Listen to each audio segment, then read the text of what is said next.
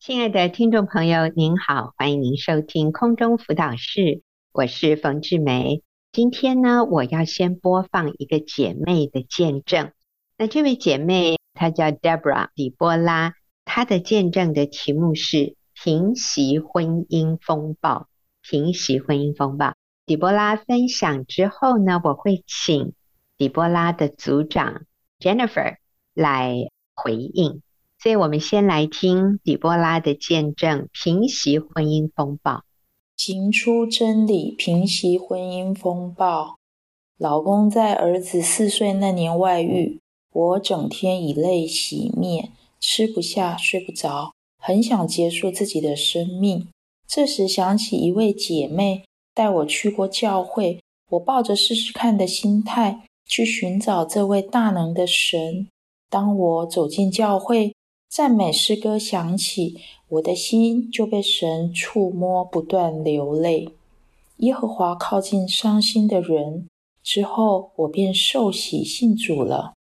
儿子小学二年级时，老公带他去见外女，他回来后魂不守舍，老师也说孩子上课心不在焉。我问孩子怎么回事，他说爸爸带他去见阿姨。爸爸说他爱阿姨，不爱妈妈。说完，我们母子抱头痛哭。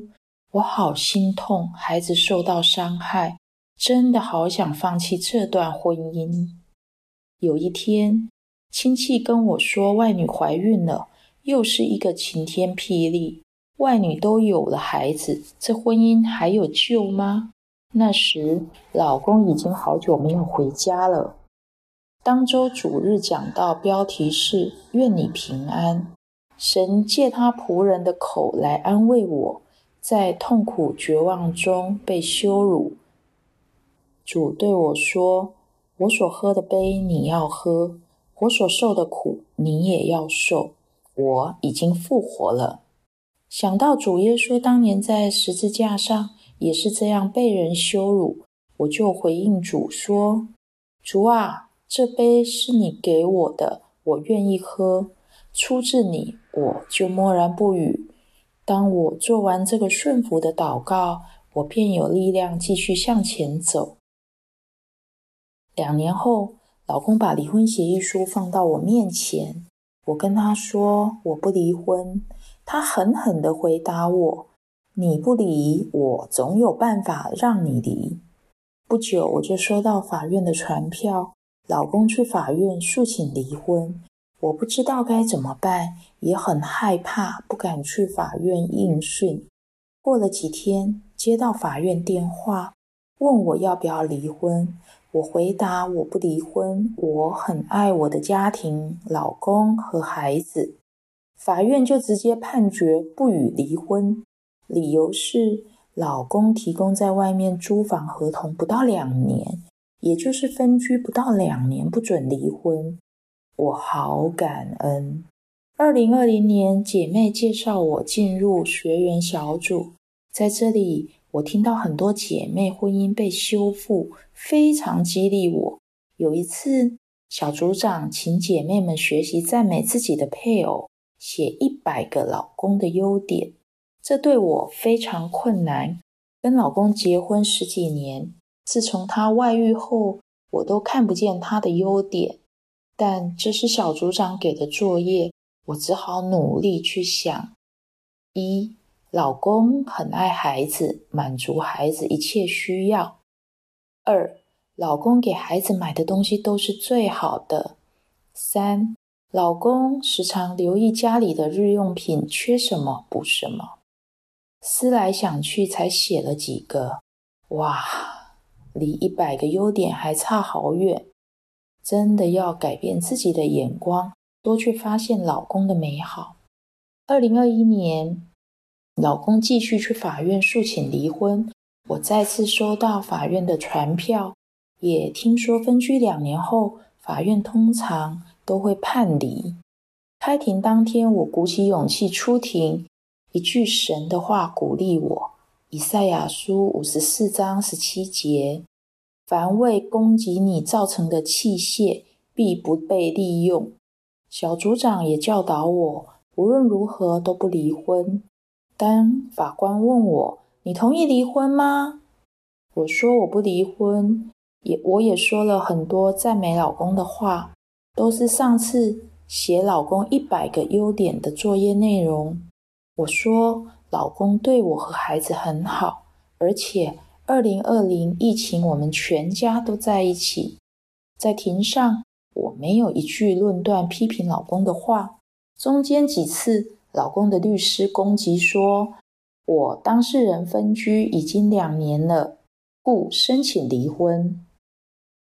法官都制止，使他闭口无言，说：“我没有问你，我在问当事人。”神真的信实的保守我在法庭上都平安。之后，法院要我们夫妻先做协商不离婚。法官问我是否需要每月请老公提供生活费，我回答说不用。法官就为我说话，并对老公说：“你看他多好啊！”小组长也不断鼓励我，每天对老公说爱的语言。他教我说：“老公，谢谢你买的水果最好吃最甜，爱你哟。”老公，天冷了要多加件衣服哦。老公，吃饭没？要记得吃饭，别饿着喽。老公，下雨了，开车小心一点。小组长还教我，大小事都要跟老公商量，尊重他，使他觉得被需要，由老公做最后的决定。刚开始传简讯，我是硬着头皮随便发个简讯交差，没什么果效，他也从不回讯息，我就到神面前悔改认罪，因为。主教导，无论做什么都要从心里做，像是给主做的，不是给人做的。求主赦赦免我假冒为善的罪，求主将他的爱浇灌充满我，赐给我爱的力量、言语、眼神、智慧和行动。我愿意成为爱的出口，我愿意在凡事上谦卑、顺服、敬重、仰慕自己的丈夫。当我愿意谦卑顺服下来的时候，发现自己给老公发讯息就能够发自内心，不再觉得别扭和惧怕。渐渐的，老公回家的次数也开始变多了。以前我单独跟老公在一起会很不自在，他在客厅我就回房间，他在厨房我就到客厅。但小组教导以丈夫的需要为优先。我就学习小组姐妹，老公回家站在门口，以笑脸迎接，欢迎他回家，主动跟他打招呼。老公喜欢做饭，我就在旁边当他的助手，帮他洗菜，递一下酱油、盐巴，同时还夸奖他做的菜真香。我和儿子好有口福，我们之间逐渐有了互动和交流。以前说话不敢直视他的眼睛，但现在我会微笑看他的眼睛，听他说话，一边点头一边认可。每当周末他要离开的时候，我会为他备好水果。发现自己做的不好的地方，我也会跟他主动道歉认错。当我愿意照小组真理教导去行的时候，我们的关系不断被修复和更新。现在我只要传简讯给老公，他都会秒回。家里的事情，他也会主动跟我商量。今年我和孩子都染上新冠，老公在外地上班，周末才回家。他一天会打好几次电话或传短讯问候我们的情况。还不断叮咛我们要好好休息，补充营养，放松心情，多喝水，主动转钱给我去买营养品，还在网上订消毒水快递到家里。当我愿意遵行真理时，看见神的国降临在我们的婚姻家庭中，真不敢想象，这是两次到法院诉请离婚的老公。最近，老公也染疫了。他选择不回家，担心我和孩子二次感染。小组长鼓励我主动邀请他回家，说我孩子不怕二次感染，有问题我们一起度过，因为我们是相亲相爱一家人。我就听话照做，邀请老公回家，老公就真的回家了，不但为我和孩子准备好多好吃的水果。而且无论多晚，下班每天都回家，真的好感谢主！多年外遇的老公终于回转了。进入小组三年，感恩组长和姐妹们的陪伴，使我在婚姻风暴中靠着真理得胜。十八年的婚姻被重建，感恩神给的患难，每个患难都是化妆的祝福。感恩上帝奇妙的作为，在我的婚姻家庭行神迹奇事，给我一个复活的丈夫。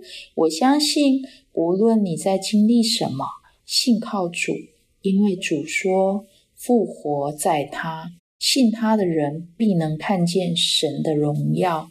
嗯，真的很感人，但是最后这是一个喜剧收场啊。他说：“我的老公。”上帝给我一个复活的丈夫，阿门。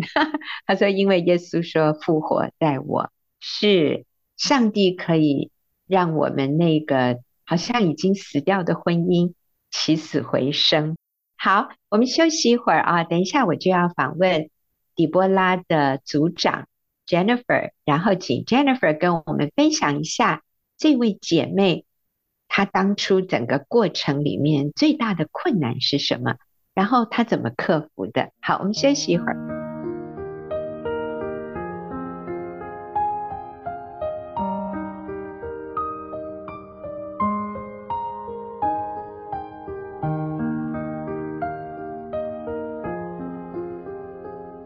好，现在我要来访问底波拉的组长 Jennifer。Jennifer，你好，冯姐好，大家好。是，我想。有这样的一个组员，然后看到他的生命改变，看到他的婚姻被挽回，好激励人哦。所以我问一下 Jennifer，请问底波拉来你的小组有多久了？呃，三年多了。哇，三年多其实是一个很大的转变。我这样听，好像一开始他就是不愿意放弃婚姻的，一开始他是。没有走一般人的路，说我来告离婚好了，我要来拿到我可以得到的财产，然后我们就走人吧。因为其实他的先生已经跟外女怀孕，对不对？我觉得是啊好困难，好困难的。所以好，我要问啊、呃，Jennifer 组长啊，第一个问题是，你觉得在帮助他的过程里，她最需要克服的困难是什么？狄波拉姐妹当初来寻求帮助的时候，我们有鼓励她，问她她是否愿意用爱亲自把丈夫挽回，不要用撕裂的方式让彼此的关系变得更不好。所以狄波拉姐妹当初有很多的声音在她的周围，她说她回去想一下。结果他思考过之后，告诉我们，他很想要拥有一个完整的家，这个是他想要拥有的。所以呢，从那天开始，他就非常专心的在我们小组当中参加每一次聚会。所谓啊，不走撕裂关系的路，那就有一点像是我要去搜证啊，我要去找他背叛我的证据啊。我要去搜集他甚至虐待我、对我不好的这些物证，这些我去拍照、去录音，最后我就用这些当做证据，在法院里面告他。那个就是走撕裂的路。但是底波拉决定，他不要这样做。所以，Jennifer，你的意思是说，他也经过一小段时间的思考挣扎。好像在这两条路当中在徘徊，我到底是要就不再看他对不起我的地方，然后努力的挽回这个关系，或者我就做所有我所能做的，来让我们这个关系就结束，然后我可以得到一笔补偿金，或者我们说赡养费。所以，Jennifer，你的意思是说，在开始的时候，其实他在这两条路上徘徊了有一阵子，是吗？是的，其实他中间也有很多的挣扎跟许多的软弱，曾经也很想要去找出来外女到底在哪里，然后他先生到底在外面做了什么事。他碰到问题的时候，感谢神，他都会先来问我们，他这样子做好不好？哦，我们都会尽量鼓励他，告诉他，我们的心要专心的去尽力把对方挽回。那这一切可能会破坏关系的事情，我们尽量都不要去做，啊，尽量去避免，才能够让我们能够真正的把所有的心思意念，能够专心的放在改变自己跟改变啊婚姻关系的事情上。哇，真的耶，Jennifer，你讲的哈，真的好真实哦。我觉得每一个遇到。跟底波拉类似情况的女人或者男人，就是如果这个男人的太太有外遇，然后跟那个男人怀孕，哇，我就觉得这是好大好大的考验哦。我们真的会想要搜证，我们真的会想要以眼还眼，以牙还牙，我们不想吃亏，我们想得到好处啊，我们要想自我保护。我们不能让对方占到便宜。可是底波拉很棒，她愿意走窄路，她愿意按照上帝的方式来饶恕这个犯了错的男人，然后来挽回婚姻。啊，我觉得她讲到写丈夫的优点哦，她说她还真的想了很久，可是没有想到后来在法院里面。法官问的时候，他讲出来的就是他以前做过的功课。你看多好啊，真好。所以他在小组里，你们帮助他克服的困难，就是坚定的选择走挽回关系的这条路。那下一个问题啊，就是你看到底波拉，你觉得他最大的优点是什么？他做了。最对的事情，他做了哪些对的事？嗯，好，底波拉她是一位非常单纯的姐妹啊。每一次呢，她碰到困难，在小组中要寻求帮助的时候，我们呢会回应她许多神的真理。她有一个非常大的优点，她听了之后很少有反对的声音，她就是马上回去，她就是尽量去改变。呃，所以在陪伴他的过程之中，虽然他中间有的时候会没有力量走下去，但是呢，他总是呢第一时间都会来告诉我们他的心情，然后呢，我们许多姐妹也会一起陪伴他，一起祷告，一起帮助他，帮助他看到中间他跟他丈夫的关系，以及他自己的生命真的都越来越好，改变很多。帮助他呢，持续有盼望的呢，继续走这一条路。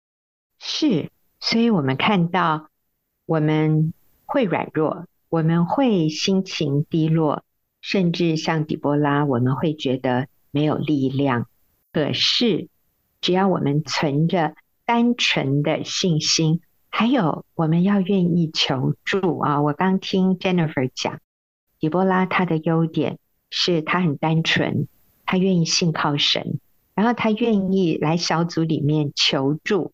虽然他会软弱，他会心情低落，他会觉得没有力量，甚至也有可能有的时候他会质疑：我这样做到底值得吗？我这样做到底对吗？你知道吗？我们有时候信心会稍微摇摆，但是我们愿意把自己放在一个对的团体。对的环境里面，我们愿意接受安慰，我们愿意被鼓励，我们愿意再一次选择信靠神。我觉得这条路就是走得下去的耶。我还要问 Jennifer，就是诶，她的先生跟外女啊，我听她的见证里面是怀孕了，是有孩子了。那这个部分怎么处理呢？我是说，这个底波拉她要怎么去面对？而且她先生现在真的回来了吗？完全回来了吗？嗯，好，底波拉姐妹她当初告诉我们，她丈夫跟外女还生了一个孩子。其实我们听到之后，我们也是告诉她，我们先分清楚什么是我们要去负责的事，什么是神要去负责的事情。她很单纯的就告诉我们，她只要负责不断的改变她自己，以及专心的呢去管理好她自己的情绪，然后呢，永远用最稳定的情绪来面对她丈夫每一次的回家。至于外面的事情呢，我们就交给神吧。所以呢，底波拉姐妹她很单纯的信心来这样子的一个界限分清楚之后，我们发现她对于她先生外面发生的这些事情，越来越不会干扰她，也在她的生命中的分量越来越轻，反而是每一次跟她聚会的时候，底波拉姐妹是越来越喜乐。然后也越来越看见自己在婚姻中，他是很宝贵的。然后他在这个生命的改变上，他得到了许多我们姐妹的一些鼓励跟正面的回应。所以，我们看到他的生命一次一次越来越自由，也越来越喜乐，然后越来越能够有力量的去越做越好。所以我们大家陪伴他，也受到很大的鼓励。嗯，是。好像我也听你有提到说，先生最近跟他讲说想要换工作，这个部分你也说一下。是我们侧面了解，有可能她丈夫的工作可能跟外面的这个关系呢，可能有关联。所以当姐妹告诉我们说她丈夫想要换工作，那因为经过三年的疫情，其实外面的环境比较不稳定。所以，我们这个姐妹会担心，她先生如果换工作的话，会不会对家里面的经济造成影响？我们就鼓励她，她先生已经坚定要回家，要完全断绝外面的关系。我们就鼓励她，一定要支持先生这个决定，并且呢，能够呢要相信神一定会预备最好的给他们的家。那我们这个姐妹呢，听完之后，她就很开心的回去 告诉她先生。无论他先生选择做什么工作，她都愿意完全支持他。是，我觉得真好诶，好不容易哦。因为通常如果外面已经有了孩子，这种事情就好像很难断啊，很难断得干净。但是我认为在神没有难成的事，不管断得干净不干净，也都不是我们的事啊。那是我们就交托给神。但是我们学习信任，我们学习仍然就像一个正常的婚姻里，我们敬重顺服丈夫，我们看到丈夫有做得对、做得好的地方。刚才底波拉讲到，她先生有认真的工作，很爱孩子，给孩子买的东西都是最好的。对，我们去看到这个男人，他有做得好、做得对的地方，然后。在疫情中，先生还订消毒水啊，还买好吃的啊。我们看到这个男人是爱家的，爱太太、爱孩子的，我们就去感谢他。我们按照他所做的好、做的对的地方去感谢这个男人啊，而不是一直盯着说你曾经辜负我，你曾经背叛我。我们要学习饶恕，然后真的感恩。为我们现在所有的感恩，真好，谢谢 Jennifer，你今天跟我们的分享，你的这位底波拉组员啊，真的给我们好大的鼓励。那我们就休息一会儿啊，等下进入问题解答的时间。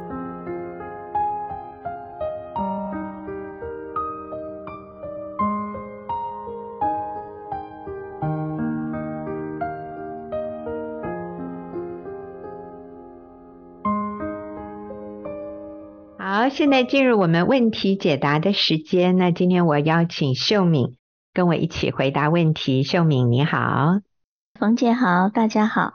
好，那我们来看啊，今天的第一个问题也是一位女士她提的。她说：“我和先生一起创业，我常觉得他在工作能力上不如我，这样我要如何顺服呢？”所以我想，确实这位姐妹提的这是一个很现实的问题。圣经要妻子敬重顺服丈夫，可是，在工作上他们是一起的。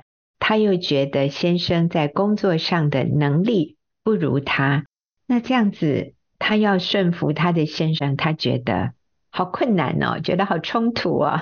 好，那秀敏，你会怎么样的来帮助这位姐妹？嗯，我在想，搞不好能力比先生没有强哈，也不见得能顺服。啊、我的意思是说，这个跟能力强不强，重点不在于。你的能力有没有比先生强？嗯，我觉得重点在于就是有没有敬重、顺服、肯定先生、赞美先生。我觉得还有就是欣赏他、仰慕他、为他舍己。然后我们里面是不是谦卑的？我觉得是这些比是否能力强来的重要。对，如果今天我是想建议说，如果在工作上，你真的觉得说我能力很强，然后跟先生很多的冲突摩擦，我觉得为了爱的缘故，你可以就让先生做主，就让先生做主要的负责。对，但我的意思是说，不是今天我们好像把自己摆在一个弱的位置上，就好像看起来就是一个顺服。那个强不强不是重点，我觉得重点是我们里面。从里面就是是不是真的敬重先生、尊重先生，真的把他当成呃头来看待，还是说因为我的能力比他强，所以我就里面轻看他，里面就觉得他很懦弱、很逊？我觉得我们有些时候会受传统的这个顺服的影响，会认为。我们什么都不会做，好像我们比较容易顺服，或者先生能力一定要比妻子强，我们就比较容易顺服。其实我觉得这个跟那些都没有关系。还有就是先生跟我们的才干哈恩赐，我觉得是一个互补，所以某些地方他比我们强，某些地方他可能比我们弱。那我觉得重点是我们是一个帮助者的角色。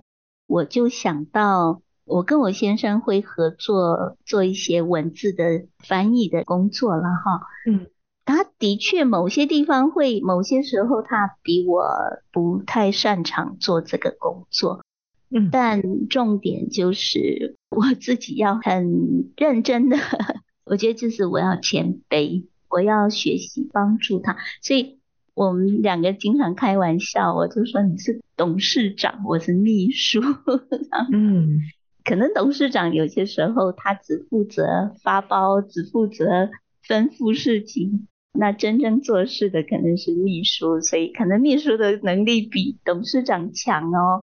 但是我觉得重点是有没有享受在这里面，我觉得是关系更重要。嗯，好，所以我想在这里有一个。关键点就是我们的态度，我们是否认定丈夫是妻子的头，他是我们家的领导？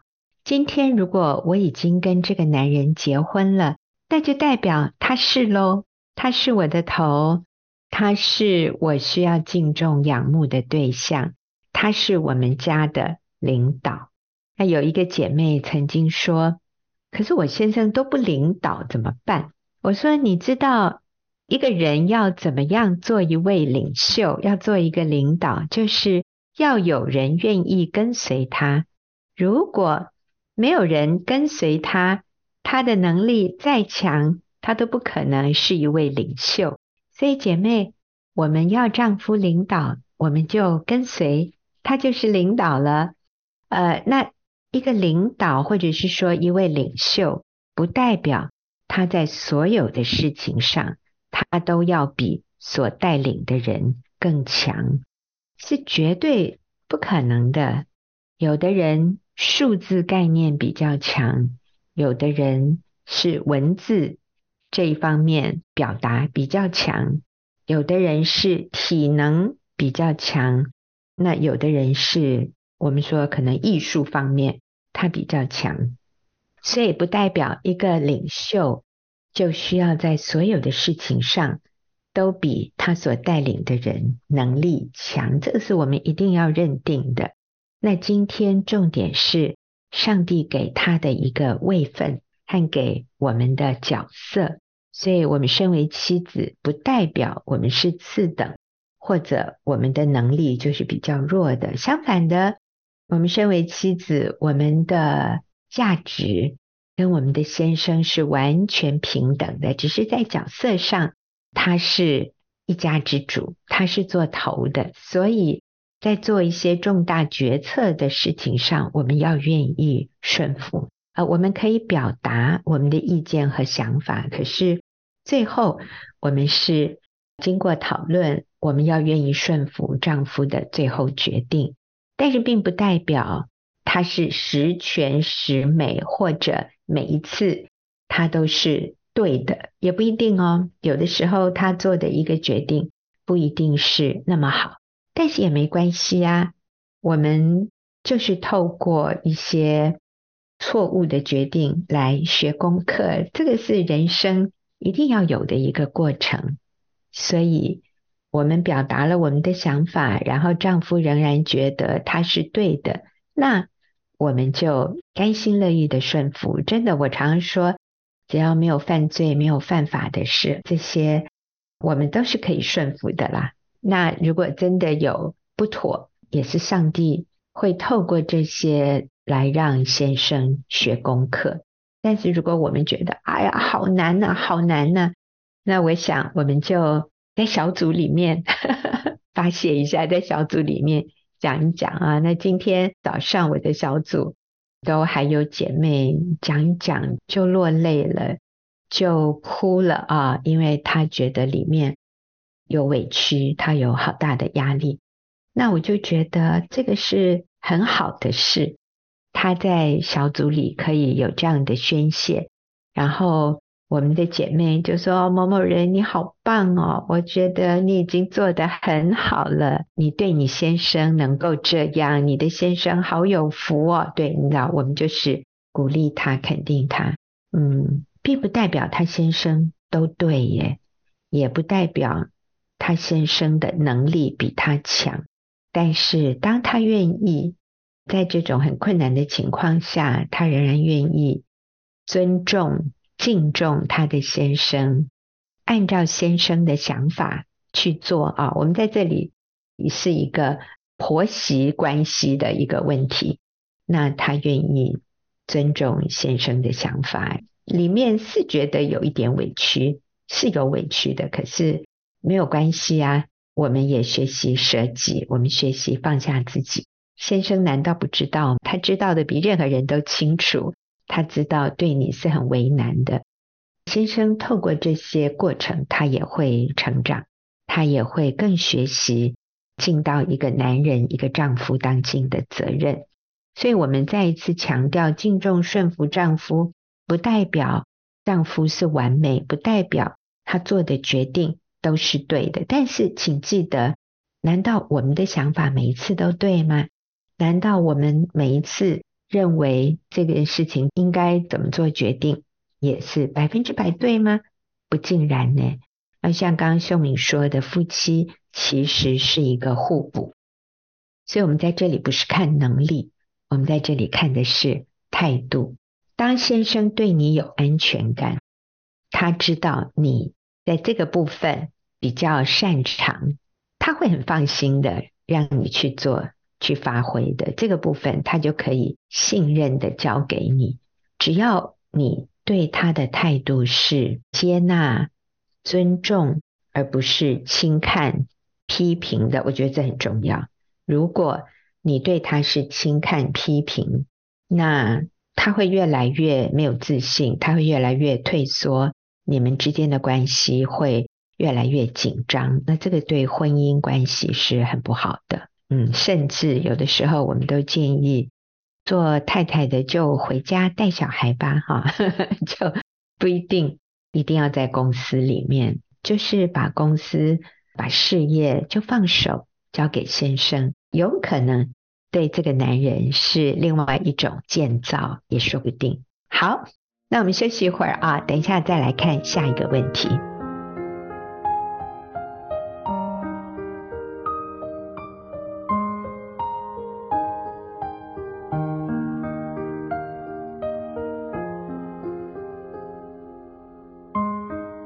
我们来看下一个问题。那下一个问题也是一位姐妹问的。这位姐妹她的问题是：先生对育儿理念与我很不一致，在亲职教育这方面，他不愿意更多学习，我们常因此吵得不可开交。我该怎么做呢？OK，秀敏，是。我想，所谓的育儿理念，哈，更优先、更重要的是，还是回到我们里面，是不是敬重、顺服先生、爱先生，肯定、赞美他、欣赏他，还有一个很重要的就是彼此相爱。嗯，我觉得要解决育儿理念不同带来的争吵之前，可能要先回到我刚刚讲这些的里面来检视。因为有些时候是因为关系的缘故，先生拒绝成长，嗯，就是对关系不好，那我就偏不要按照你的意思。可能他知道自己有问题，但是我偏不要改变。或者我觉得也是夫妻关系不好，有些时候就会变成让孩子有些拉扯，就是你比较爱孩子，所以我就偏对孩子有一些不好的。教养方式等等的，就是里面就有很多的冲突，很多的纠结。那我觉得不是要去解决那个育儿的理念，而是要解决夫妻关系。嗯。那我想父母都很想给孩子最好的，但我们都很清楚哦，或者我们认为我们给孩子的就是最好的。可是我想我们一直在呼吁，就是。父母亲相爱才是给孩子最好的教育方式、嗯、教育理念。嗯、那对孩子最重要的就是父母亲合一，父母亲相爱。还是回到，就是先生跟我们是互补的，我们是帮助者的角色。就像我跟我先生，我们两个特质很不一样，所以带来的教养方式也很不一样。他自己形容他自己是一个艺术家，就是很跳通，就是今天开心，明天就是又又，就是他在某些事情，我们觉得你要严谨一点对孩子，可是他确实很放松的。可是又有些事情，我觉得该放松，他又很严谨，啊就跟我很不一样。但是我觉得就是越来越明白，他就是跟我是互补的，而且。教育理念不一样，教养方式不一样，不重要。最重要的是孩子有没有从我们身上感受到我们是彼此相爱的，这个才是给他们最大的养分。让 我也想到，我有个姐妹，她先生就是会对孩子分数要求非常的高，一定要达到他的理想，所以。家给孩子好多好多功课，有些时候孩子写到晚上都一边打瞌睡一边写，然后有时候哭。太太也跟先生表达过好多次，可是先生非常坚持，就是很不适合的一个教养方式哦。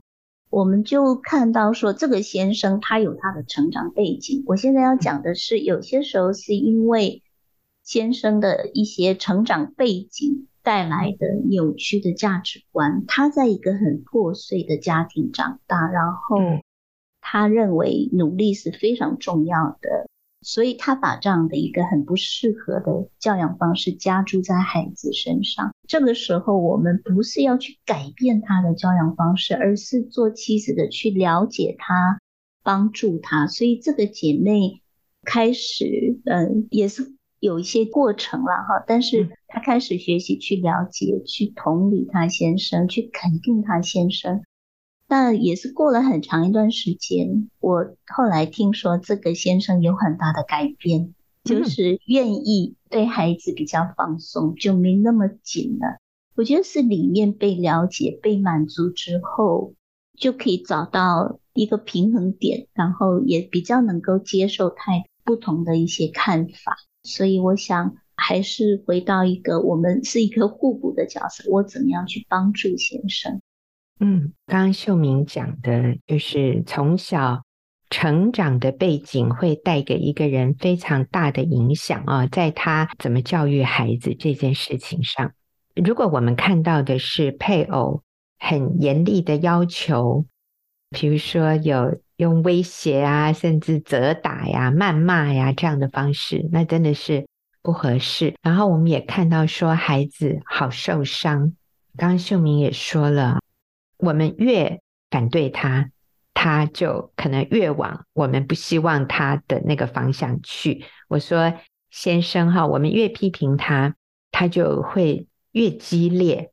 那其实先生在这个时候非常需要一个好的榜样，因为他从小的榜样可能就是这样子，很严厉的、很高压手段的。我就是要把你制服，你这个孩子，我就是要制服你啊，这样。可能他是这样被对待的，他从来没有温柔，然后很接纳、很被了解的这样被对待。所以我们要怎么帮助他？其实帮助他不是对他说教，也不是批评论断他，而是我们希望他怎么对待孩子，那我们就先这样对待他。我们希望他是了解，他是接纳，他是温柔的。所以我们就对他了解、接纳、温柔。我们不是去批评、制止，然后论断、威胁他，不是。我们是用了解说：“哇，你好生气哦，孩子没有把英文单字背好，你好挫折、沮丧，我看得出来。你好关心孩子，你好爱孩子，你一定觉得。”很沮丧，很挫折。为什么？好像这个孩子教不会，学不会，也讲他都不听。所以，我们帮先生说出他心里的感受，而不是说：“你知道你这样子多么伤害孩子吗？你知道这个孩子将来你老了以后，他也不会好好孝顺你的，你将来会自作自受啊！你不要这样子破坏跟孩子的关系。”好，所以我们不要用这样的一种。威胁、责备、论断的态度，而是同理他，帮他说出他心里的挫折感。他需要被了解、被接纳。你也可以说：“那下一次要不要我来帮孩子复习功课？我做一半，你做一半。”或者我们可以说：“老公，我看到你，你真的好认真哦，你真的好爱孩子哦，辛苦你了。”我们的孩子真有福，有一个这么爱他的爸爸。我觉得这个绝对会让你先生的气焰就消一些。所以，我们对配偶真的不是用要求、责备或者论断来改变对方，而像秀敏说的，我们能不能看到，其实先生跟我们也是一种互补。假设我是那个严格的，我觉得对方太松了。哎呦，那我要说，我们的孩子很需要偶尔放松，哎，真的 不能都那么紧，哎，所以一个松一个紧其实是很好的。不可能有任何一对父母他们在教育孩子的理念上是完全一致的。我想这个是我们一定要了解的。我们也需要知道，上帝让我们在一起就是互补。所以，一个松，一个紧，一个快，一个慢，或者一个很严格，然后另外一个就比较恩慈，哎，没关系啦，没关系哦。你知道这个，这其实是一个很好的平衡。但是最重要的是什么？是父母彼此相爱。当孩子看到爸爸妈妈不会因为他而吵架的时候，其实这个孩子。就是在一个好的学习环境里面，一个愉快的家庭氛围，对孩子的学习可能是最有帮助的。好，那我们今天问题解答就到这里，谢谢秀敏，也谢谢听众朋友的收听，我们下个礼拜再会。